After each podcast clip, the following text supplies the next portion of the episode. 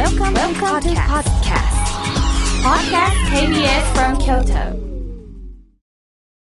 サウンド版半径500メートル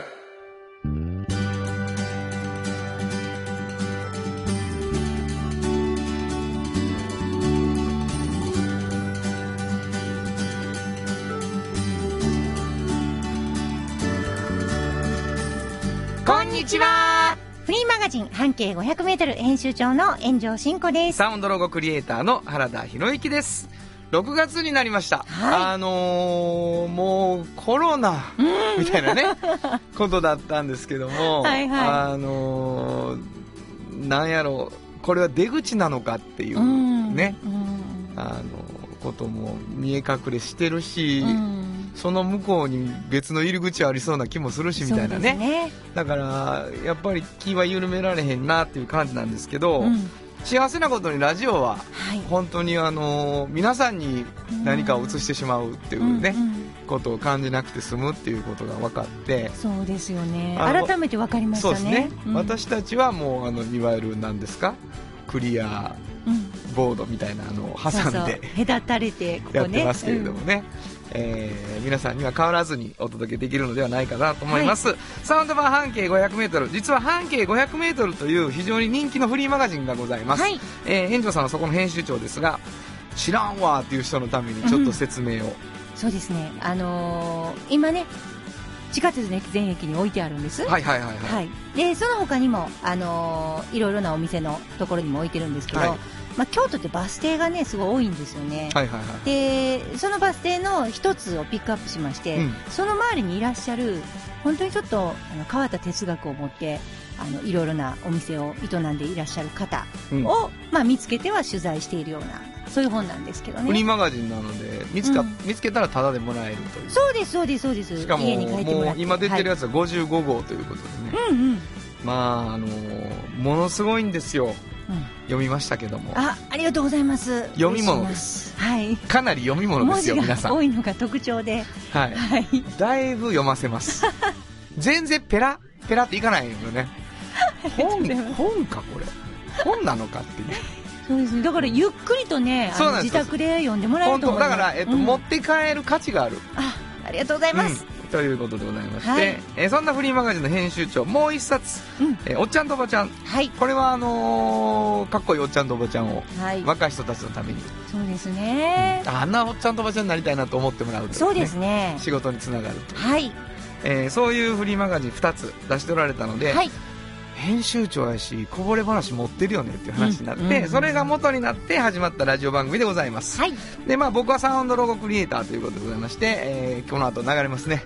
CM 全部僕が歌ってますから。本当に。はい、よろしくいですよね。お願いいたしたいい、たしたいと思います。ね、えー番組では皆さんからのメールをいただきたいと思っております。どこに送ればいいでしょうか？はい。メールアドレスは500アットマーク KBS ドット京都数字で500アットマーク KBS ドット京都こちらまでお願いします。どんなお便りでも構いません。はい。どんどん送ってほしいなと思います。というわけで KBS 京都ラジオからお送りしていきます。サウンド版半径 500m 今日も張り切って参りましょう。サウンド版半径500メートル。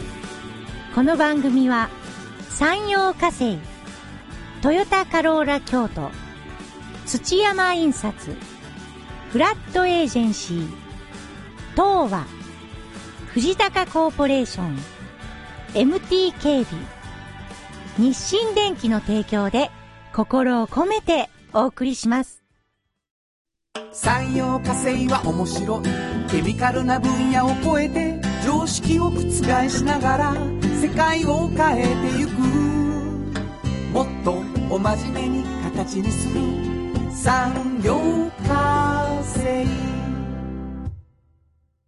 賃貸を通して楽しい暮らしを提供するフラットエージェンシー。京都と京都を訪れる人とが出会うプラットフォームでありたい。今日も京都の街づくりを応援するフラットエージェンシー。北へ抜かれた安心警備ハキハキ。パキキビキビと誇りを持って信頼できる警備に努めます。感動のあるセキュリティサービスも提供する。株式会社 MT 新庫編集長の今日の半径500メートル。このコーナーでは京都市バスのバス停半径 500m のエリアをご紹介するフリーマガジン半径 500m 編集長炎上真子がページに載せきれなかったこぼれ話をご紹介します。はい。あのー毎回毎回、うんえっと、過去にフリーマガジン半径 500m で、まあ、特集の中で紹介したはい。誰かをうん。は思い出してもらってい。お店とか哲学とか、うんえー話してもらうんですけどね、うんうん。皆さんには、あのーどっかのバス停の特集なわけなので、そうです。どこのバス停だったかは言わずに、うんうん最後に場所を言うということで、一つ楽しんでもらいたい。はい。で、まあ、もうあの、半径500メートルフリーマガジンファンの方はですね、うんもう読んでる可能性があるわけです。うん。一回記事を。うんあれ？あ、1年半ぐらい前に聞いたやつじゃん。とかってね。うんで、なんか、あ、そんな裏があったんかとか、うんまあ、ひっくり返してもらって出してきてもらってとかもあるし、はい。っていう感じですけど、うんえー、最初にちょっとだけ場所のヒントをいただくことにしています。はい。どんなヒントでしょう今日。あのね、あの、今回ちょっとだけ、ちょっと方向を変えようと思います。あの、言うヒントの方向を。あの、いつえバスもこ停に対するヒントの方向う、そう、方向を。はいはいはい。あの、場所でいつも言うじゃないですか。あ、なるほど。京都市の、うんきあの、北の方で、そう。そうそう、そういうの、もう、その概念を全部覆しますよ、今日は。えおうあのうん、えっとね、うちの2号、2号のバス停。あの、なななるほどなるほど。1号、じゃあ2号、3号って、今55号まで出てるじゃないです今か。55、だからもう本当に最初の時にそ読んだ人か、う。うん。えーっと、ユニオン A さんの、うん。あの、ページに行ってう、ん。2号を見た人か、そう。しか知らないやつ。そうそうそうそう。これ何年前ですか？これだから2011年ですわ、すげえ。もうほぼ、ほぼ9年。そう。もう足掛け10年入ってますからね。わかりました。はい2号です、今日は。2号の時のバス停です。これ分からへんでしょ？いや、うん。わからへんし、ヒントとしてどうや？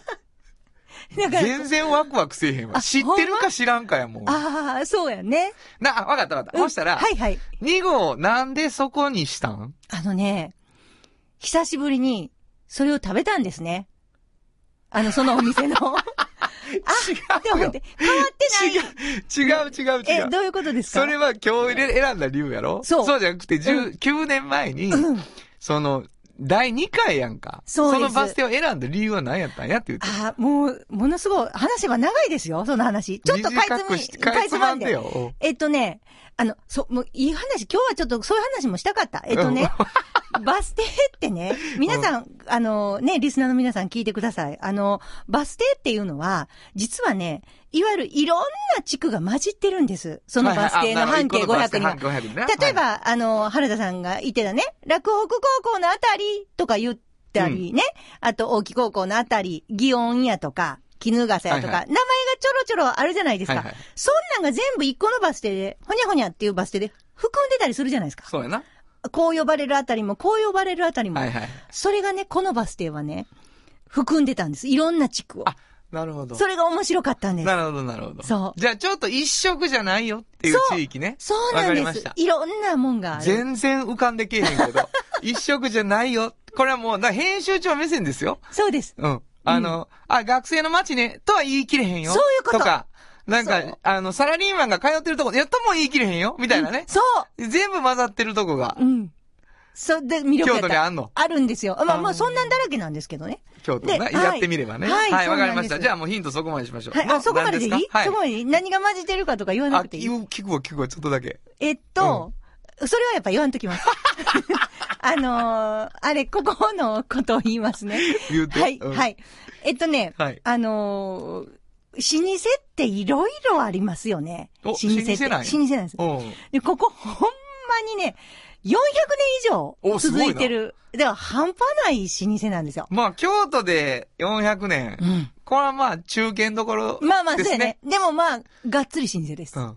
うちはまうんだ200年でしたかい。そうそうそうそう。だからねそう。いや、ほんまに取材に行って100年以下の時、書かんといてね、老舗ってとか言われる時あるんですよ。えー、でも老舗ですやんっていうことある。いやいや、もうだからもう、100、京都で今年100周年は、うん。あの、ベンチャー扱いやもんな。そ こまで。そこまで。あ、この間できた会社ない。あ、でも本当に、あんまり100年って言わはりますよね。やっと言わはる100年ですそうそう、そういう言い方じゃありますもんね。そう、400年。400年。すごいね。で、ここのご主人、まあ、あのー和菓子屋さんなんですけど、和菓子の老舗、はい。21代目。21代目なんですよ。取材したね、ご主人がね、あの、21代目。藤田さんっていうご主人なんですけど、はい。で、もともとね、あの、学校の先生やりたかったんですって。あ、藤田さんは？うん。もう本当に。に。で、学校の先生目指してたけど、もうおじいちゃんにね、もう、お前継がへんかったら誰が継ぐねんって言われて、まあ21代目、そうやなん、大佐さんへんぞっていう。はいはい。もうそういうので、うんあ、もう進路がピッて、もうパッて決まったんですって。うんでもね、すごいのは、ここね、あの、まあ、言ったら、長五郎餅っていう有名なお餅があるんです。シンプルなシンプルなお餅にあんこが入ってるっていう、本当にシンプルなお餅なんですよ。長五郎餅。はい。もう知ってる人は、あそこか。あもう、もう、あそこかって。なるわ。でもね、これすごいのが、やっぱ教師になりたいなと思ってた人にはそういうのが来るのかなって言うんですけど、ものすごい修学旅行生がやっぱり多いんですおよね。あなるほど。だから入ったら奥に、その色紙が寄せ書きの、うんみんなそこで食べて美味しくて、中も見せてもうたりして、うんそういうその小グループがいっぱい来てね、うんで、帰ってからそこに寄せ書きをね、送ってんの？送ってきはるんですよ。まるで先生のように。えー、すごい。もうこんな、こんな美味しいお餅に出会えてとかね。うんもう、京都でこういうお餅があるのを知って嬉しかったですとか、うん。なるほど。何百年も続いててすごいと思いましたとか、感想も書いてからそれがね、教師には慣れてないけど、うんそういう学生さんとずーっと付き合っていける商売やというなるほどねことで、ものすごい喜んであるんですよ。旅先で。そう、旅先で。うんで、あの、すごいね、価格も庶民的でね、うん。もう今、今の値段で言うと、あの、お茶とセットで400円なんですよ。長五郎餅2つついて。いないいやん。すごいでしょお抹茶やったら570円ですけどね。これさ、長五郎餅は商品名？もう、お店も、おも、お餅の名前も両方、長五郎あ餅。、長五郎餅さんの長五郎餅。そう。へー長五郎餅本舗の長五郎餅。へえ。もうあるのって長五郎餅とわらび餅ぐらいしかないんです。三角の。わらび餅しか。褒めて？あ、褒めてますやん。褒めてそれぐらいしかないっていう、このブレのなさ。うん。その二つで。その二つで。ほとんど400年ですよ。ほんまやな。すごいですよ。ぽどやな。いや、ほんまに、普通こうね、増やそうとか思うじゃないですか。ブレへんわ。ブレないんですよ。すごいねすごいんです。うんで、チーズケーキとかないもんな。ないんですよ。ないもんな。そんな、そんなうんないです。わもう、だから、うんなんか、こういうのって逆にすごいなと思って。ほんまやわ。もう、だから来た人もね、あの、選ぶとかじゃなくて、どっちか食べます、みんな。はいはいはもう、お抹茶とセットで、わらび餅の方行く。わらび餅もね、ここの知ってます？知りませい。ん？知りません。三角形で、みなずきみたいな形してるんですよ。はいはいはい。え、いいやん。で、きな粉がちょっと特徴で、うんあの、黒砂糖が混じってるんですね、あいいなきな粉に。タイプです。すごいコクがあって。お、大きめやな、じゃあ。大きいえー大きいんですよそれを切って食べるの？き、もう、あそうそうそうそう、自分でね、いいな切って食べるんですけど、もうぜひ行ってほしい。そして寄せ書きを送ってほしい。いそれ一人なのに。そうそう。俺一人で寄せられへんねんけど、どうしたらいいかな。もう本当に、もう、お、美味しいから、場所聞くわ。ちょ、街中やろ、これ、修学旅行ってことまあまあ街中なんですけど、近くにまあ、天満宮があったりとかしおてう、でも、一応ね、近いバス停が、まあ言いますねうん。千本中田中里。千中か。そうなんですへえ。だからこれね、あの、若干上七軒も被ってたりとか、はいはいあと五番町とかいい、で老舗、そうなんです老舗もあるし、なんか、ね、うんいろいろあるわ。色町の昔の雰囲気も残ってて、商店街もあってそうなんですよ。わかりました。商店街も、ほんまですね。はい。わかりました。行きたくなりました。久しぶりに食べたら美味しかったね美。味しかったです。なるほどね。はい。新語編集長の今日の半径500メートル、今日は京都市バス千本中田中里停留所の半径500メートルからでした。サウンド版半径500メートル。今日の一曲。はい。えー、ここで今日の一曲なんですけどね。まあ、修学旅行生たちが嬉しい。うんで、まあ、旅先。うん。えー、まあ、今回のほら、長五郎餅さんは待ってる側やけど、はい。まあ、そっちに向かって旅に行くっていうところの話を、えー、歌ってるのがいいなと思いました。えー、小沢健二、僕らが旅に出る理由。本当はここで、ジャスラック登録の名曲が流れてるんだよ。まあこれ、旅に出る人を見送る側のはい。歌詞ですけどね。えー、一つの、なんか旅先でなんか食べるっていう時に、その旅を見送った人もいいんやなと思ったりもしてね。うんうんうんえーなんなんとなく、これにしようと思ったりしたわけでございます。小沢健二さん、僕らが旅に出る理由、紹介しました。じっと支えて未来を開き京都で100年超えました。大きな電気を使える電気に変えてお役立ち。お役立ち。みんなの暮らしをつなぐのだ。日清電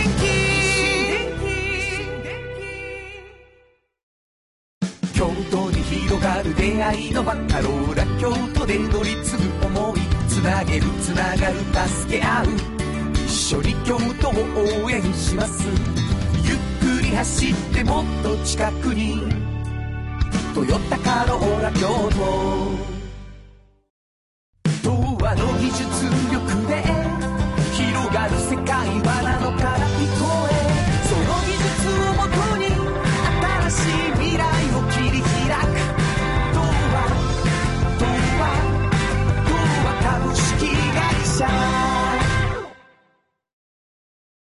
炎上進行の記事について聞こう。このコーナーは僕原田博之が独断と偏見で炎上さんが書いた記事について掘り下げていくコーナーです。はい。あのー、55号が出て、えーはい5月の10日に、まあ、一月弱っていうとこなんでございますけれども。ゆっくりと読ませていただいてですね、うんうんあのー記事について聞こう、やらせてくれという風になったんですけど、僕一つ発見があって。その、読後感、うん読んだ後の感じなんですけどね、あのーあ、この半径500っていうのは、はい。情報を得たっていう読後感じゃないなと思ったの。何やろ？何を感じたかっていうと、う。うんうん。その人に出会ったと思うねんなと思って。あだから、その、あ、こういう人がいいのかとか、あ。うんうんうん。その、例えば矢野部さんって矢野部さんっ。てどういう人なんやろ？って調べて、なんかネットに載ってる情報を見て、ああ、うんそういう感じなんや。って、うん何々やってる人ね、うんうんみたいな感じで認識するんじゃなくて、うんうん。矢野部さんっていう人に出会う。うん。矢野部さんの情報に出会わない、全然。はいはいはい。みたいな感じなるほど。がすごくしたの。いや、すごいいいいいな、やっぱり本やなと思っていてありがとうご、ざいます。でその中でですね、うんうんあの、ちょっと実はラジオの、えっ、と、一人語り、この番組のね、はいはい。はい。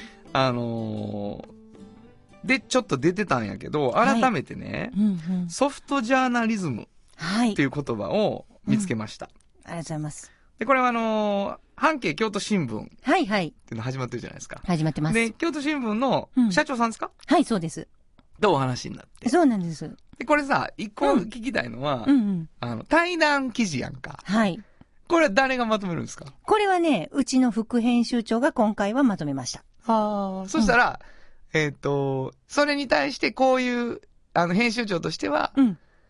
あの、ちリクエストをするわけ？そうですね。対談している最中、うん私が喋ってる最中に、うんあの、メモしたりとか、はいはいはい。ちょっと補足書いたりとか、うん聞いたりとかしながらい、いててくれてるじゃないですか。はいはいはい。で、喋り終わった後にですね、対談の後に打ち合わせをして、こういう方向でこういう流れにしましょうと、話がね、ものすごく面白かったので。で、これね、実は裏話があって、うんこの対談の時、こん、こんだけちょっとしか書いてないでしょ？本文が。皆さん見ていただけることがあれば、55号の22ページっていうはい1ページだけなんですよ。そうなんですよ。で、半分は写真なんですそうそう。んで、もう、これの10倍ぐらい話してもらってるわけなんですよ。そうやろうな。で、もう、面白すぎて話が。はいはいはい。これ本当に10分の1なんですね。うん。で残りをどっかで書こうということで、うん。これ実は、あまりにも面白いおっちゃんやったので、うん社長を捕まえておっちゃんっていうのもなんなんですけど、おっちゃんとおばちゃん今回、もう、ちょっともうその場でね、オーバーして、はいはいはい。もうずるいんですけどこっちの取材もしていいですかと。とはいはいはい。面白すぎますと、うんお話が。っていうので、もう、生い立ちから全部聞き、あの、もう一個そっちにもまとめてるんです、実は。なるほどなもうそれぐらい、やっぱ面白かった。そのさ、うん。えっと、まあ、記事について聞こうやから、はい。その、10、取れ高はん10ページ取れてんのに、うん。1ページしかないわけやん。はい。そういう時ってどういう、編集長ってどういう風に記事をすにするの？そうですね、今回、あの、応援団というところで出ていただいてるので、はいはいはい。言えば、まあ、協業を一緒にするにあたって、うんうん。どのように半径のことを思ってるかとか、うんこれかならどういうふうに一緒にやっていきたいと思ってるか、応援と知った激励みたいなのも含めてあの、話を聞いてるのでそこに絞ってます。どなるほどね。はい。で、それ以外のパーソナリティの面白さとか、うんうんめちゃくちゃ面白い人なんですよ。はいはいそれについてはもったいなすぎたので、違うところで。なるほど。はい半径500メートル応援団っていうシリーズのボリューム5なんですよ。そうなんでです、そうなんです。ということは、50号までうん。なかったってことよね、この、こそうなんです。のコーナーは。そうなんです、そうなんです。これなんで、その、応援団っていうコーナーを立ち上げることになったの？これはね、あのーそうそう、あの あれですよ、あの原田さんのお知り合いの、あ、そうそうの若林社長が。そうそうの、はいはいあの、若林社長と会った時に、もうちょっと紙面出たらわって言われたんですね。援助進行が。はい、はい。なるほど、なるほど。はいつまりこれは援助が書くのではなくて、はい、はい。援助を出すページなのね。そうなんです。一回、ちょっと出て、あの、言うてもうたらわと。いろいろ。うん。で、そうそうの若林社長には、ちょっと、カッコつけすぎなんちゃうんかとかいろいろ言われて。自分をもっと裸になって。そうそうそう。そんなことが書いてあります。なるほどな。うんうんうん。で、いいじゃあろんな方と喋ってます。じゃあ、そのことは副編集長が心がけて記事にしはる、そうです。そうです。その援助というものをカッコつけさせない。そうです、そうです、そうです、そうです。で、えっ、と、応援団であるっていう、はい。応援、どこを応援してもらってるかを軸に聞くわけ、そうですね。もっとこうした方がいいよとか、あの、全然異業種の方が多いので、その異業種から見て、もっとこういう風にした方がいいよとか、ここはいいと思うよとかいうのを言ってもらってます、率直に。うん。はい。そうすると、この記事を読むことで、うん。半径500メートルの得意性みたいなことが分かるといいなそうですね。えー。はい。で、今回はソフトジャーナリズムはい。が、やっぱりすごい言葉やったかなと思うんだけど。ありがとうございます。もう、あの、これね、私もこの言葉を知らなかったんですけど、はいはいはいまあ言えば、なんていうのかな、あの、何かをなさった方とか、うんすごい、あの、ことをししはった方ではなくってね、あの、本当に一般の方を、あの、紹介しているところが、はいはいはいあの、その人のドキュメント性に迫ってね、うん独自の。もう淡々とした普通の生活の中でのその人のすごいオリジナリティに迫って、あの、密着して取材しているところが非常に面白くて、なるある種ソフトなジャーナリズムじゃないんかっていうふうに。はい。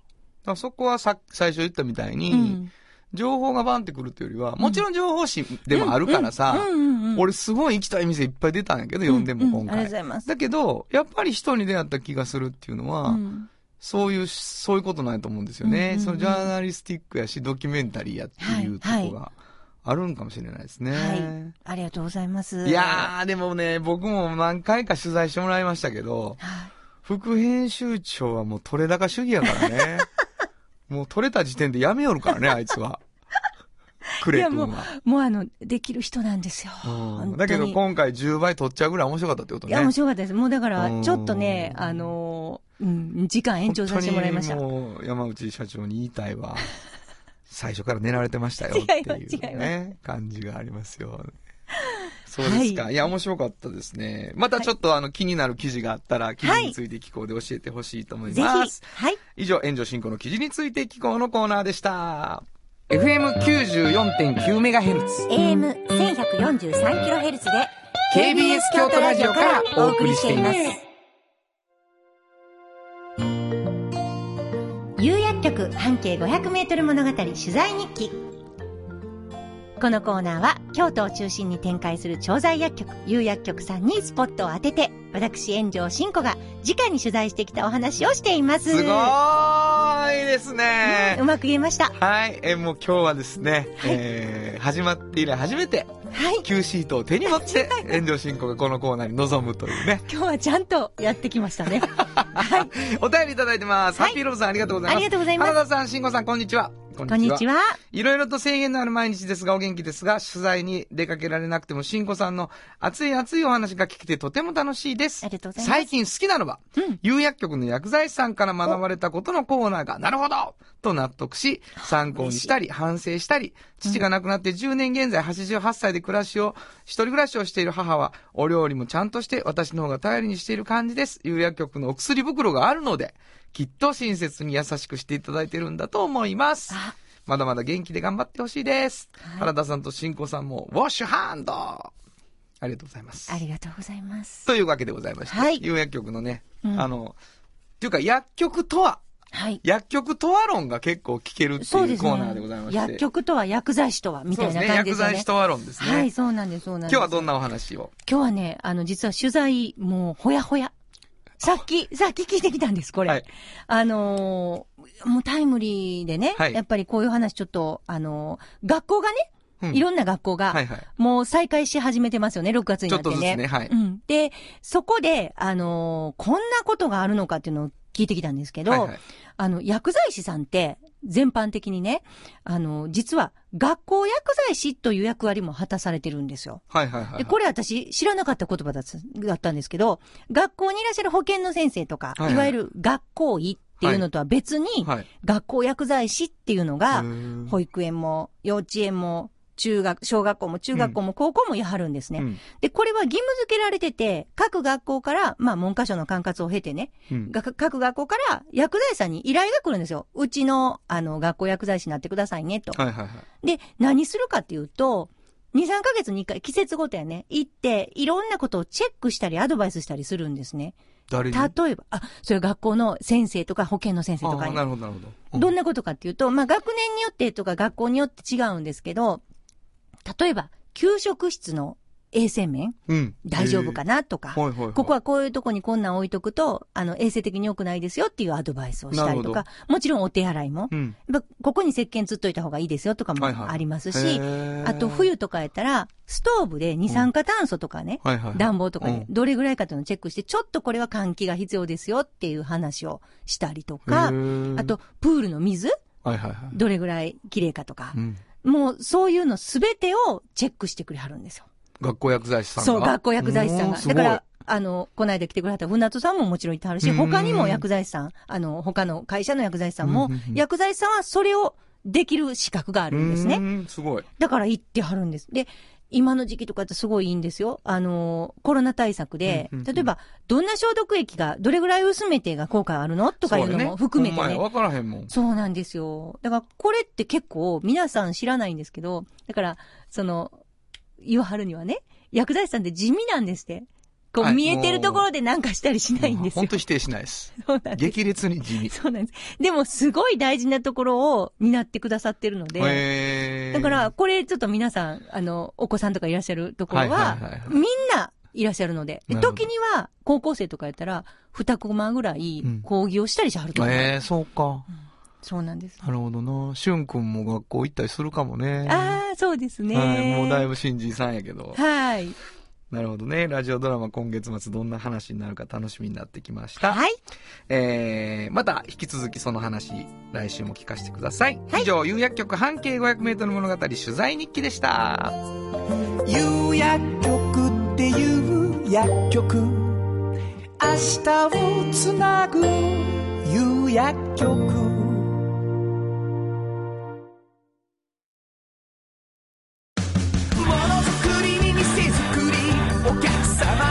の欲しいを届けるカンパニー。汗をかきかき喜びを共にトータルソリューション。藤高コーポレーション藤高コーポレーション。賃貸を通して楽しい暮らしを提供するフラットエージェンシー。京都と京都を訪れる人とが出会うプラットフォームでありたい。今日も京都の街づくりを応援する。フラットエージェンシー。歴史と未来すり込み。京都を伝える。土山印刷。支え合いが育てる。潤いある会社。土山印刷。おっちゃんとおばちゃん。このコーナーでは仕事の見え方が少し変わるフリーマガジン、おっちゃんとおばちゃんの中から、毎日仕事が楽しくてたまらないという熱い人、またその予備軍の人々をご紹介します。はい。あのー、若い子たちが、かっこいいおっちゃんとおばちゃんの背中を見るっていうのがね、うんうんうん。えー昔よりちょっと難しくなってるかもしれないっていうのがあるので、はい。こういうフリーマガジンはすごく意味があるなと思うんですけど、うんうん。あのー今日はどんな方を紹介してくれるんですか？今日はね、あの、実は、あの、昔半径で取材した女性だったんですよね。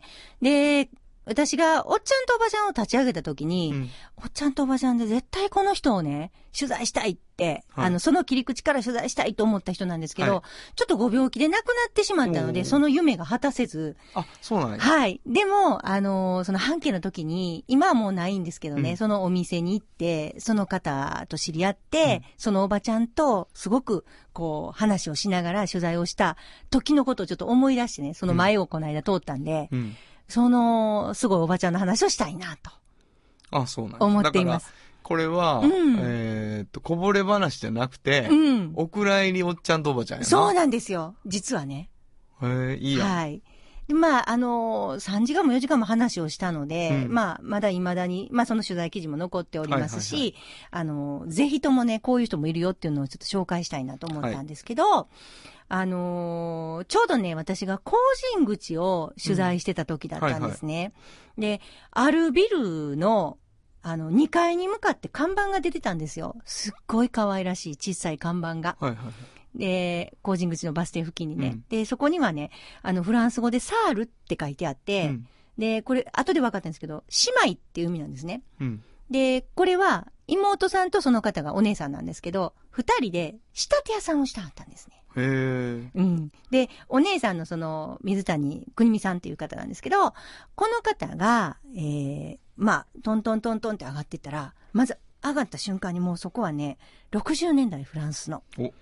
おで、パリのアパルトマンを彷彿させる、うん、素敵な、まあ、空間なんですよ。狭いけれど。でシンコ大好物やんかい。もう大好物ですよ。うん。で、60年代の本当にフランス映画に出てきそうな、うんブリジット・バルドーとかが着てそうなね、うんうんアンナ・カリーナとかが着てそうな、ワンピースが、バーって置いてあるわけですよ。うんうんトルソーにかかってう。んで、それをね、こう、カトコトコトコトコトコトコトっとね、あの、女の人が、女性がね、塗ってるわけですよはい。縫製してるんですね。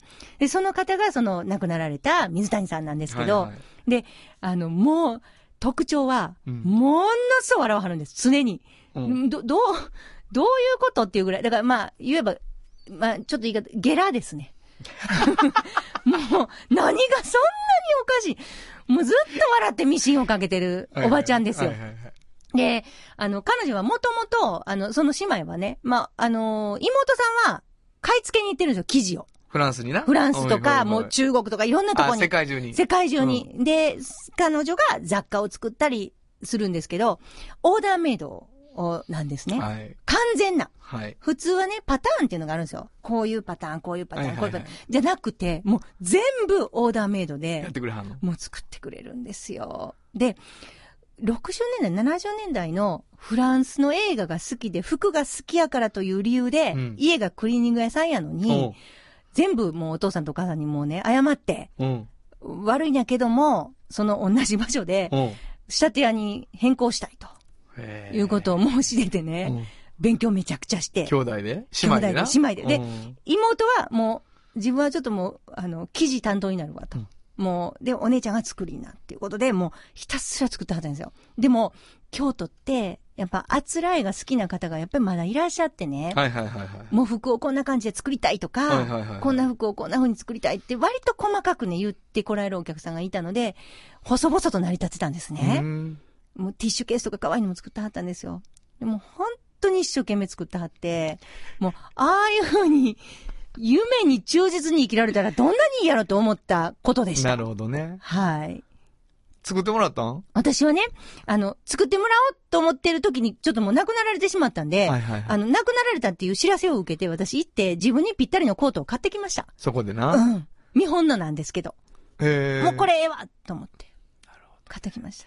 今度見せますね。それコート？うん おもうブリジット・バルドーみたいなコートですよ。ほんまに。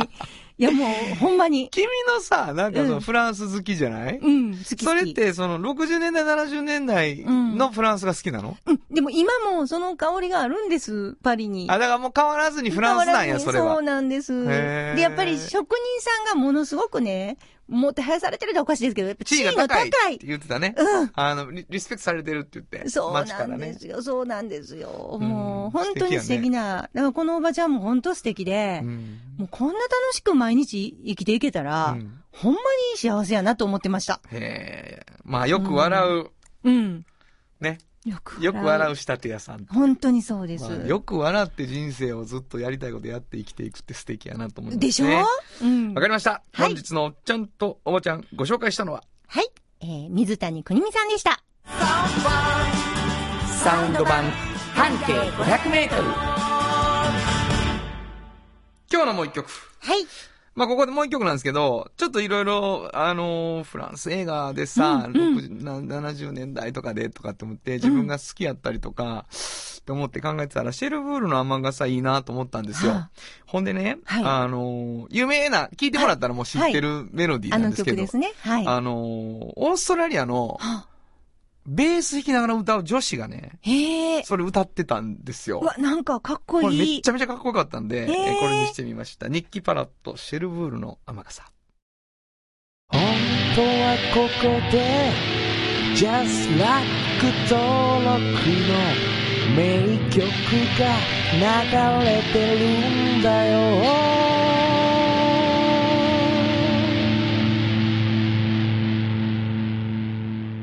I'll Wait For You っていうね、この曲なんですけどめちゃめちゃいいね。かっこいいよねいや、嬉しかった。今ちょっと流してる間に、はい水谷さん思い出すわ、と、進行が言ってくれて。思い出します。はい。うんというわけで、えーはい聞いていただいたニッキ・パロットで、シェルブールの雨傘でした。童話の技術力で広がる世界はなのから聞こえ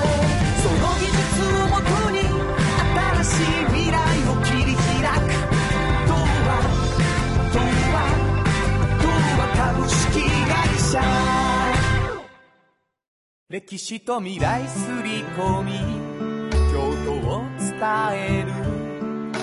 土山印刷支え合いが育てる。潤いある会社土山印刷。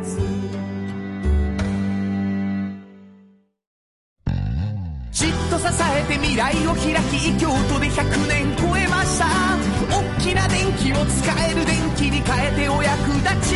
お役立ちみんなの暮らしをつなぐのだ。日清電気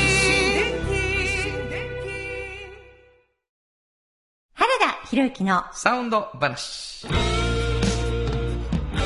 このパートはサウンドロゴクリエイターとして大活躍中の原田博之がサウンドに関するあれこれをお話しさせていただきまあ、す。そうか。ありがとうございます。はい。僕が喋るっていうね。そうですよ。私が聞きます。聞いてくれるの、うん今日どんなこと聞いてくれるんですか？あの、いつもですね、うんサウンドロゴね、うん。あの、私が惚れ込んだサウンドロゴね、うんあの、いろんな会社さんのを作ってるじゃないですか。はいはいはいはいで、今回しばらくちょっとあの、クライアントさんのをもう一回振り返ってるっていうそうそうそう。皆さんがうん聞いてくださってるラジオの途中で流れる、うん。あの曲たち、はい。8種類か9種類かあるんですけどね。それはい。の中から、はい。どれ？今回はね、うん土山印刷さん。あ、土山印刷さん。うん一回聞いてもらう？はい。一回聞いてもらいましょう。わかりました。はいじゃあ、土山印刷のサウンドロゴ聞いてください。歴史と未来すり込み京都を伝える土山印刷支え合いが育てる潤いある会社土山印刷はい。これね、うん。あの、私も何度か同行したことがあるので、うんあの、ヒアリングするじゃないですか。どんな歌詞にするか。サウンドロゴ作る時うん、はいはいはいっていう時にね。はいはいで、やっぱり一つね、うん。あの、潤いある会社っ。ていう言葉がありますよね。はいこれ私すごい敏感に反応したんですおね。なかなか使わないです。こあの言葉。ねうんはいはいはいうん。すごいオリジナリティを感じるんですね。はいはいはいはい。だから、これはどういうとこから潤いある会社っていう言葉が浮かんだんですか？あのー、もう本当に何回かその話ってしてるけど、うん。あのー、基本的にインタビューをするうんのにすごい似てて、うんうんうん。その、どういう会社でありたいかっていう話をね。はい。で、あのー、土山社長がね、うん。それこそ100年うん。っていう節目やし、うん。社会になるようなものを作りたい。って話になって、うんで、原田博之っていうのが面白そうやって言って、で、原田先生、ぜひうちでうんってなった時うん。に、うん。あのーまずは社長にインタビューを。ってなったんだけど、うんえっ、と、その後に、あの、社会委員会みたいなのを作ってますと。うん。うん。で、各部署から人が来てますと。うん。その人たちの話を聞いてやってくれってうん。言って、お昼ご飯の席を用意していただいて、うんじゃあ僕は帰りますからって社長いない状態で聞いたのよ。ああ、すごい。ほんで、どんな会社でありたいかみたいなことをいっぱい聞いたときに、うん、うん。そう、潤いある会社っていう言葉が出てきた社員から。うん？社員から？社員から出てきた。へえ、すごで、い。その、どういう会社であり、まあ、それは、土山印刷の中でその言葉がもしかしたら、うん。日常的に使われてるかもしれない。だけど、あ潤いっていう言葉を会社に当てるってうん、いうのは、あの、つまりね、サウンドロゴを作ってる時っていうのは、僕はなんか交通整理をしてる感じで、その言葉の質感っていうのが、その会社の中にある、るんですよ、どっちかっていうと。ああ、もともとね。そうそうそうそうんんんほんで、もう京都ってすごい大事にしてはるんやとか、うんうんうんだから、若干京都っぽい音。すごいわかる。後ろにね、獅子落としみたいなのが聞こえてます。カン、カンそうそう。リズムはそれでとか、うん。はんなり感みたいな。で、その中でサウンドは作っていくんだけど、なるほど潤いっていう言葉は、おそらく、その会社の方から出た言葉、う。うんんででしたね。でもすごいありがたい、嬉しいですね。うん。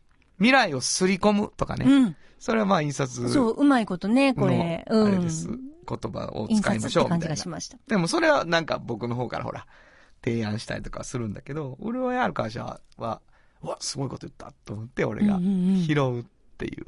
基本的にはピックアップの仕事うん。これはすごいね。うわなんかありがとうございます耳に残りますね。じゃあもう一回聞いてもらいましょう、はい。えー土山印刷さんのおサウンドロゴ、もう一回聞いてみてください。そんな感じになっております。歴史と未来すり込み京都を伝える土山印刷支え合いが育てる潤いある会社土山印刷はい。というわけでございまして、いいです。以上、原田博之のサウンド話でした。サウンド版半径500メートル FM94.9MHz。AM1143kHz で KBS 京都ラジオからお送りしています。あの話、この一曲。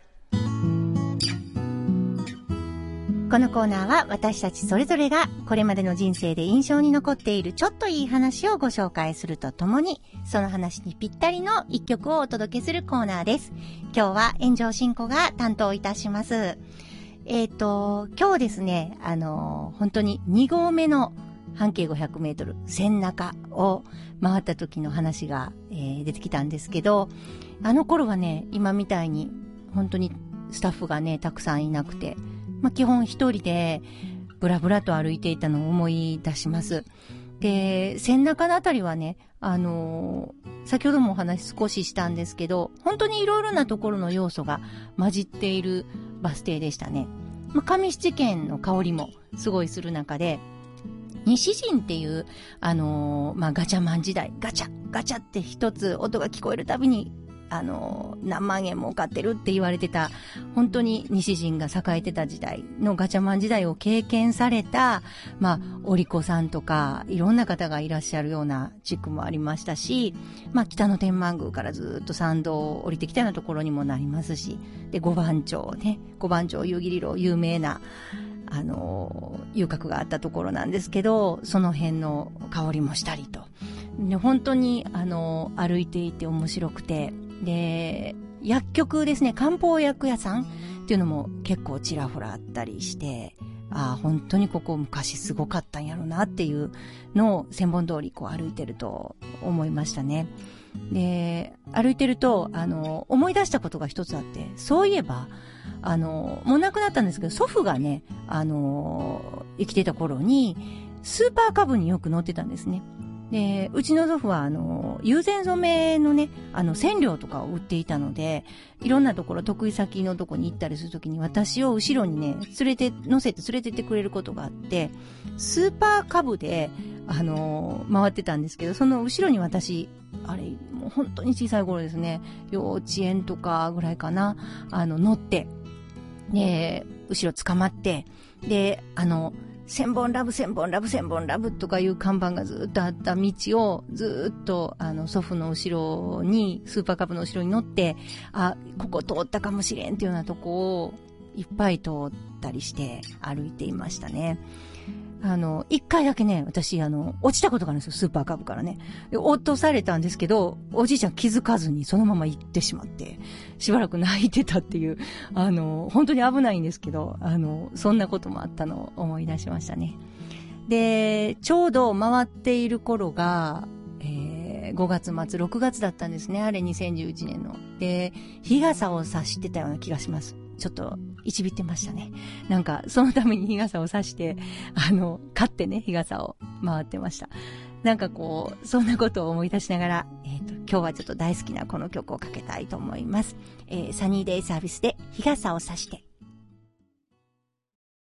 本当はここで Just like 登録の名曲が流れてるんだよ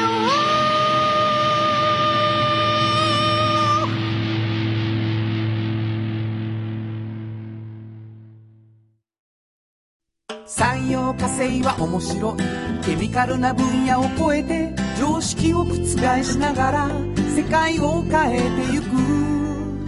もっとお真面目に形にする。産業化成京都に広がる出会いの場カローラ京都で乗り継ぐ思いつなげるつながる。助け合う。一緒に京都を応援します。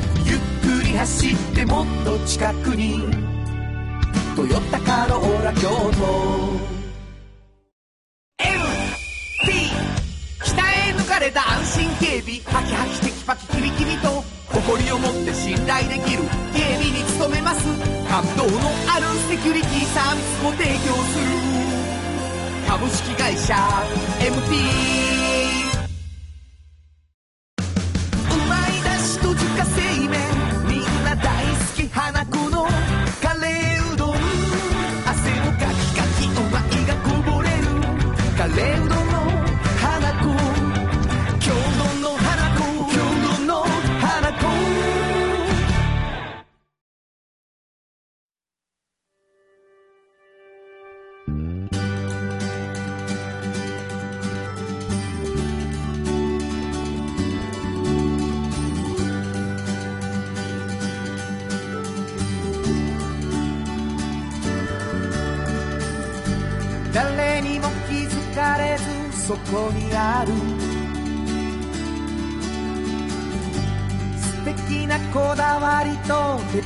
哲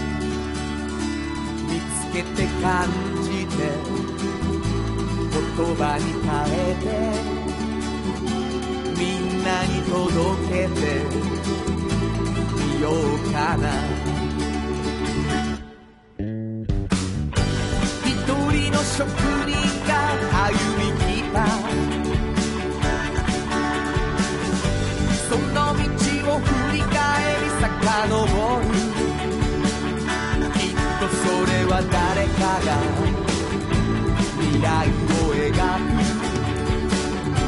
道しるべにだって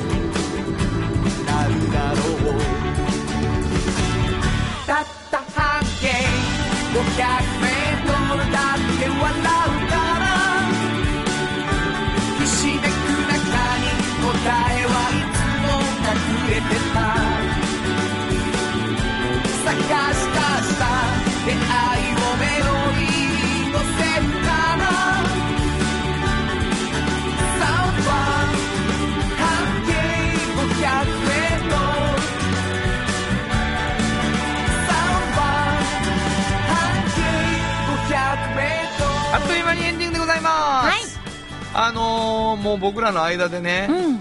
あのーこのラジオ番組は生きってるなあ 言うて、あのー曲とかも生きって紹介するよなあ言うてね、本当に。ええうんもう思ったんですね。ものすごい生きってる原田さんが。俺？君君そうかな日傘を そんな貯めてへん、貯めてへん。日傘を差してってちゃんと言いました。そんな貯めてへん。はい。まあ生きるがねうん。あの関西弁で分からへんかもしれないけどカッコつける。そうですね。無駄にカッコつけてるうんうんうん。感じがね、あの伝わってるといいですね。はい、はい、というわけでございまして今日もお送りしてきたんですけども、えっと、半径 500m はい。それから「おっちゃんとおばちゃん」というね、はい。あの援助さんが自信を持って発信しているフリーマガジン、うん。毎月2名の方に1冊ずつプレゼントしてるんです、はい。であのお便りいただいてるんですけどよく。はい。えっ、と、欲しいよっていうお便り、はい。その時自由なこと書いていただいてもいいし、うんうん。ということでね、メールいただければ、あの、おっちゃんとおばちゃん希望とか、半径500希望とかって言ったら、はい送らせていただきますということです。どこに送ればいいですか？はい。メールアドレスは、500-kbs. 京都、数字で 500-kbs. 京都、こちらまでお願いしますと。いうことで、午後5時からお送りしてきました、サウンド版半径500メートル。お相手は、フリーマガジン半径500メートル編集長の炎上真子と、サウンドロゴクリエイターの原田博之でした。それでは、また来週サウンド版半径500メートル。この番組は、山陽火星、トヨタカローラ京都、土山印刷、フラットエージェンシー、東和、藤高コーポレーション、MT 警備、日清電機の提供で心を込めてお送りしました。